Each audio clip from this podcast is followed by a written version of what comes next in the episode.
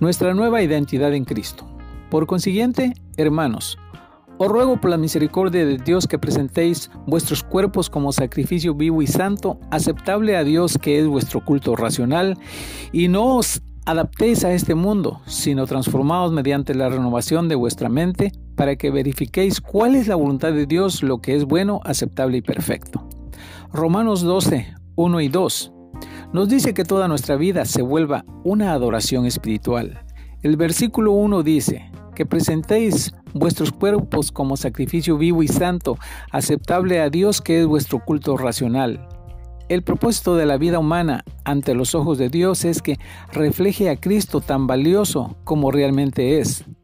Adoración significa usar nuestras mentes, nuestros corazones y nuestros cuerpos para expresar el valor de Dios y todo lo que Él es para nosotros en Cristo Jesús. Hay una forma de vivir, una forma de amar que refleja el valor de Cristo. Hay una forma de realizar nuestro trabajo de manera que exprese el verdadero valor de Dios. El versículo 2 es la respuesta de Pablo a cómo tornamos toda nuestra vida en una adoración.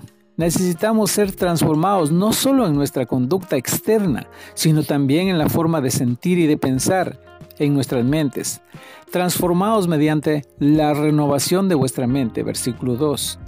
Somos nuevas criaturas, criaturas en Cristo, compradas con su sangre. Si alguno está en Cristo, nueva criatura es. 2 Corintios 5:17. Pero ahora debemos convertirnos en lo que somos, limpiar la levadura vieja para que seáis masa nueva, así como lo sois sin levadura. 1 Corintios 5:17. Colosenses 3:10 nos dice, y os habéis vestido del nuevo hombre, el cual se ha renovado hacia un verdadero conocimiento, conforme a la imagen de aquel que lo crió. En Cristo estamos siendo renovados cada día. Esta ha sido una presentación de Ministerios Uno Más para Cristo. Dios les bendiga.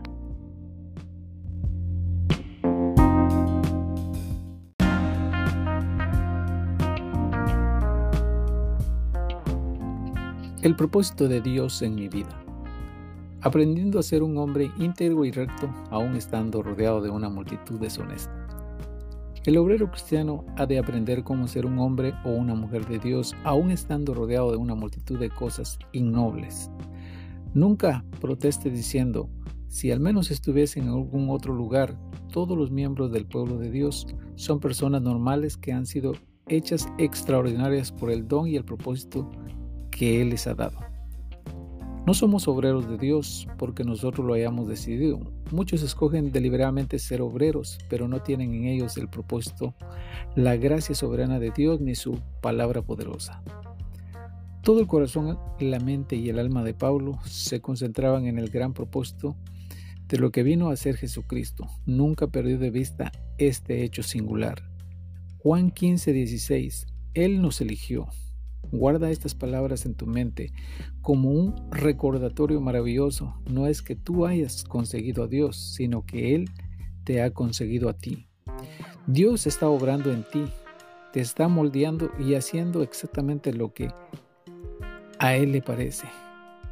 ¿Y por qué lo está haciendo? Con un solo propósito para poder decir, tú eres creación mía, hay de ti si te apartas, ni a diestra ni a siniestra. Deuteronomios 28:14. Él hará contigo lo que nunca hizo antes de que su llamamiento viniese a ti.